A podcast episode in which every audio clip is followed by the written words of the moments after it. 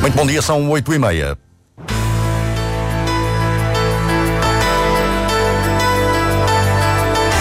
Antena 1 Madeira. Informação. Não há registro do número de doentes de Alzheimer na Madeira, mas faltam apoios para lidar com o número de pessoas a precisar de ajuda. A Madeira tem mais um caso de Covid-19 e atingiu as 200 infecções desde o início da pandemia. O presidente da União explica a ausência da equipa no relevado. No jogo frente ao Vila Real, não havia condições de segurança sanitária no campo Adelino Rodrigues. Diário Regional na Antena 1 Madeira, assistência técnica de Carlos Câmara, edição é de Paulo Santos.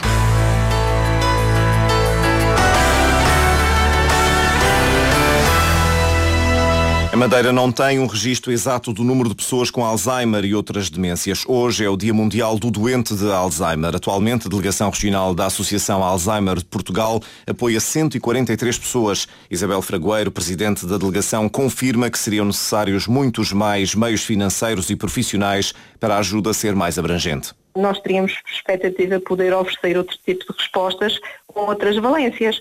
Eh, não tem sido de facto possível fazê-lo. A verdade é que as famílias, os cuidadores, os próprios utentes requerem uma variedade e uma panóplia de, de serviços que eh, vão para além da estimulação cognitiva, que vão para além de, alguma, de algum apoio psicológico que se pode dar, de algumas orientações eh, em matéria de, de, de cuidados que a pessoa precisa. Nós também fazemos, neste momento estamos eh, eh, parados, mas também a capacidade de resposta a esse nível é muito limitada. Damos apoio técnico no domicílio a poucas pessoas porque não há capacidade para mais. A doença de Alzheimer e outras demências ocupam grande parte dos cuidadores informais na Madeira. Nelly da Aguiar, responsável pelo gabinete da Associação de Cuidadores Informais na Madeira, em entrevista à Antena 1, afirma que há falta de respostas sociais para o devido acompanhamento das pessoas com Alzheimer na questão de, da procura de medidas de apoio para terem para quem está obrigado de alguma forma uh, a ter estas respostas no domicílio são também maioritariamente pessoas, uh, cuidadores de pessoas com demência. E eh, atendendo também que a falta de respostas sociais para a área das demências é a grande lacuna e atrevo-me a dizer que neste momento é capaz de ser uma das maiores lacunas em termos de respostas sociais, uma vez que eh, institucionalizando as pessoas, as, as, próprias instituições não estão preparadas para lidar com pessoas com este tipo de patologia e muitas vezes as famílias também optam por cuidar em casa eh, justamente pela falta de respostas. Opiniões ouvidas pela jornalista Celina Faria às nove e meia da manhã no Diário Regional vamos dedicar atenção ao Dia Mundial do Doente de Alzheimer. A região atingiu um total de 200 infecções por Covid-19 desde o início da pandemia em março, mas continua a ser a região do país com a menor prevalência da doença. O caso mais recente é importado do Reino Unido. Há também registro de três casos recuperados. A Madeira tem agora 52 casos ativos, 41 são importados, 11 são de transmissão local. Apenas um doente está hospitalizado. Os serviços municipais da Ponta do Sol e o atendimento ao público passam a estar concentrados na loja do município, que é hoje inaugurada. A Presidente da Câmara, Célia Pessegueiro, explica o que pode ser feito no novo espaço. Desde o pagamento das águas, uh, a pedido de licenças para obras particulares, uh, um requerimento, um pedido de licenciamento, qualquer que seja, acontece agora todo no mesmo espaço. Este é um espaço que foi pensado para ser acessível a todos os níveis, uh, inclusive a pessoas com mobilidade reduzida, mas também acessível a outro nível de, ehm, de serviços, de todo um, uma, um leque de de requerimentos que vão estar, por exemplo, online e que uh, as pessoas, ao fazerem na loja, são também ensinadas como podem fazê-lo a partir de casa, se o preferirem uh, e se preferirem futuramente fazer assim. Uh, nós gradualmente vamos introduzindo esses serviços. nesta fase, concentramos ali todas as áreas, inclusivamente a área social. Célia Pessegueiro assume a Antena 1 que a loja do município era um dos objetivos do mandato. É um dos grandes objetivos porque um, compreende aquilo que nós chamávamos uma um, modernização administrativa, mas um simplex autárquico, ou seja, simplificar procedimentos. Todos os procedimentos foram revistos no sentido de eliminar passos desnecessários, de deixar listado e bem uh, catalogado, por exemplo, todas, toda a documentação que era realmente necessária entregar, para nós não estarmos a pedir coisas desnecessárias aos munícipes. Fomos percebendo desde o início do mandato que havia coisas que fazíamos que eram perfeitamente inúteis, que não eram necessárias aos procedimentos e que nós, nós fomos eliminando. O investimento é da Câmara Municipal de 350 mil euros. A inauguração, a inauguração é esta manhã com a presença da Secretária de Estado da Inovação e da Modernização Administrativa. Emprego e retoma da economia são as prioridades do líder do PS anunciadas no final do Congresso dos Socialistas Madeirenses. Paulo Cafofo anuncia que o PS vai levar ao Parlamento Regional a proposta de criação de uma linha de apoio às empresas. Trata-se de um programa que propomos que seja de 65 milhões de euros a fundo perdido, particularmente direcionado para as empresas ligadas ao turismo. É uma proposta cujos objetivos são recuperar as empresas, garantir a manutenção dos postos de trabalho, minimizar os custos fixos e auxiliar a retoma da economia. Paulo Cafofo chamou à reunião socialista o Congresso da Esperança e reafirma a intenção de ter mais autarcas eleitos no próximo ano e mudar o poder na Madeira nas próximas eleições regionais. Sete anos depois desta história ter mudado na política madeirense, continuamos todos comprometidos em fazer história e complementar o caminho iniciado em 2013. Por isso o que prometemos é tudo fazer para evitar que estes números continuem a ser notícia. 80 mil, 81 mil eh, madeirenses em risco de pobreza, 24 mil cidadãos com privação material severa, 66 dos nossos alunos a terem apoio social eh, escolar. E é por isso que o PS Madeira é o único partido da região que pode cumprir a esperança. Esta pandemia é um desafio para todos nós à nossa capacidade, mas é também uma oportunidade, é uma oportunidade para criar uma região mais solidária, mais justa, mais inclusiva, mais autónoma, com um governo que saiba governar como aqui dizemos, governar sem privilégios. Num congresso pacífico, embora com algumas críticas, nomeadamente do secretário-geral cessante, João Pedro Vieira acusou a atual direção do PS de esquecer alguns militantes, em especial os jovens, apesar do próprio João Pedro Vieira fazer parte da Comissão Regional do Partido aquilo que vejo é que o futuro do Partido Socialista, desses jovens que nós conhecemos, que os socialistas reconhecem, que identificam, não está devidamente uh, previsto nestas listas do Partido Socialista. É uma tristeza profunda o sentimento que tenho hoje e que me traz aqui ao Partido Socialista, que é o meu Partido Socialista, que é a casa de muitos militantes socialistas e que continuará a ser.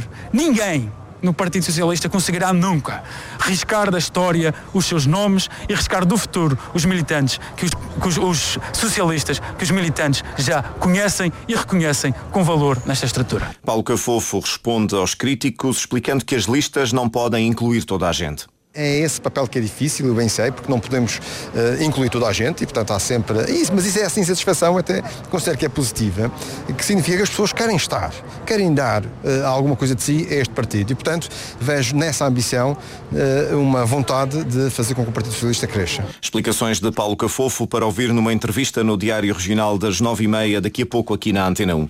As grutas de São Vicente não abrem para já. Estão a ser feitos estudos sobre o estado de conservação. Os resultados devem ser conhecidos conhecidos dentro de dois meses, mas a reabertura ao público só deverá acontecer no próximo ano. Pedro Filipe Costa. Em 2019 passaram pelas grutas de São Vicente cerca de 150 mil pessoas. O volume de negócios gerado foi de 1 milhão e 200 mil euros e a receita da empresa municipal rondou os 300 mil euros de facturação.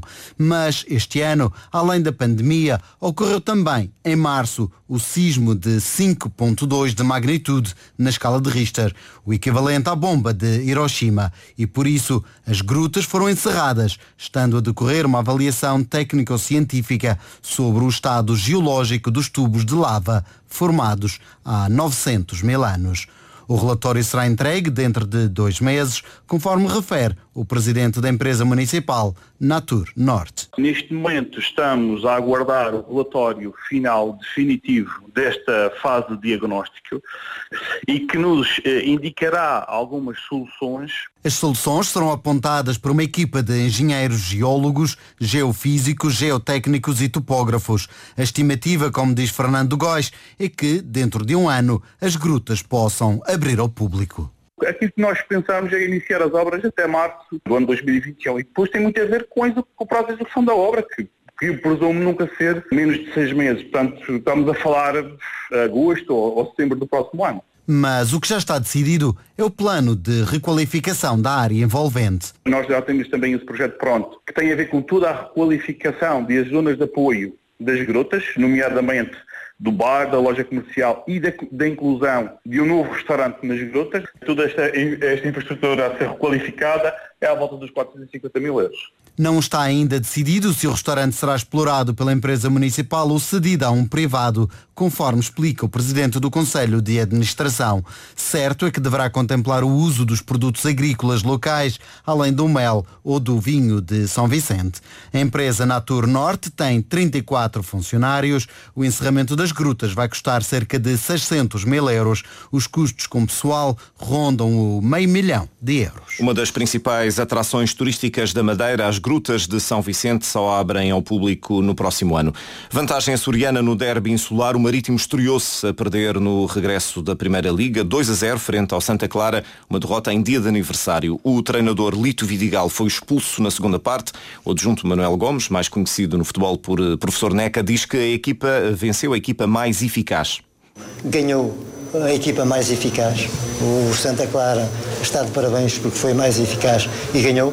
Como nós tivéssemos mais eficácia, poderíamos ter tido um resultado eh, também bem diferente.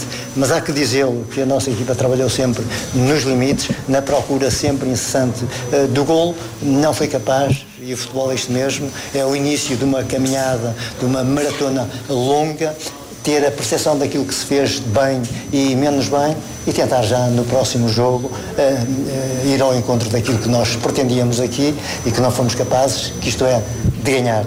Apesar da derrota, o professor Neca acredita no potencial da equipa.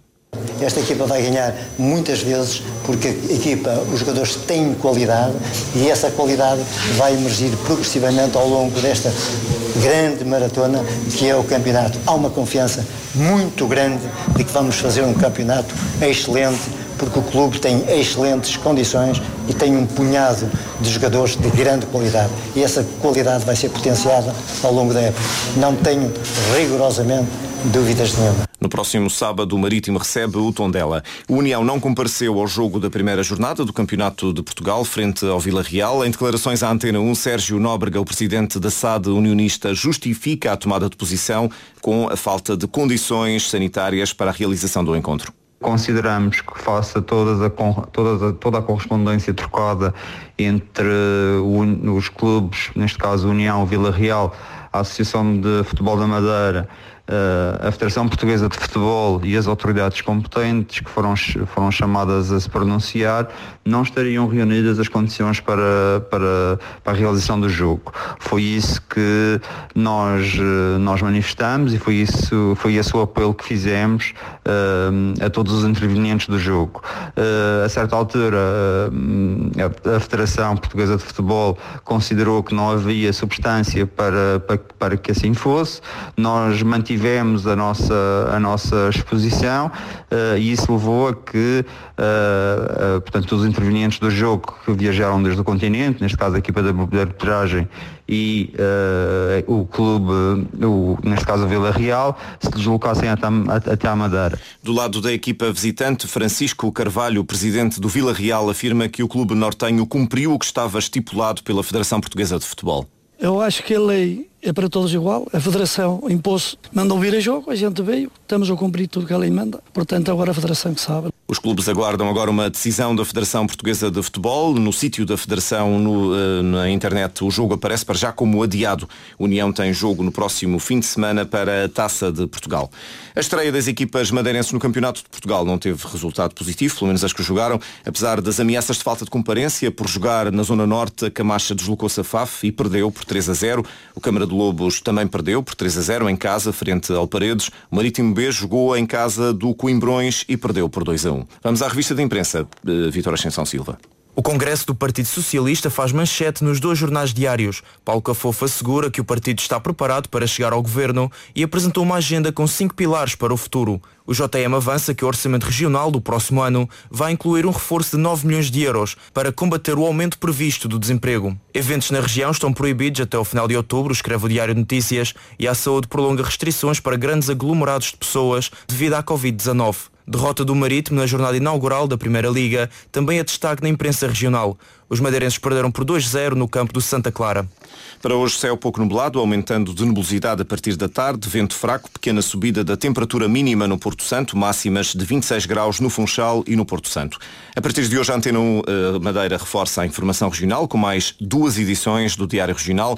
De manhã, para além das edições das 7h30 e desta das 8h30, pode também ouvir a atualidade regional na nova edição das 9h30 do Diário Regional. Como habitualmente, às 13 e às 16 horas pode contar e continuar a contar com a informação da região e no fim da tarde, para além da edição das 18h30, pode também contar com uma edição do Diário Regional às 19h30. Por isso, a próxima edição do Diário Regional é já daqui a pouco, às 9h30 da manhã. Por isso, até já.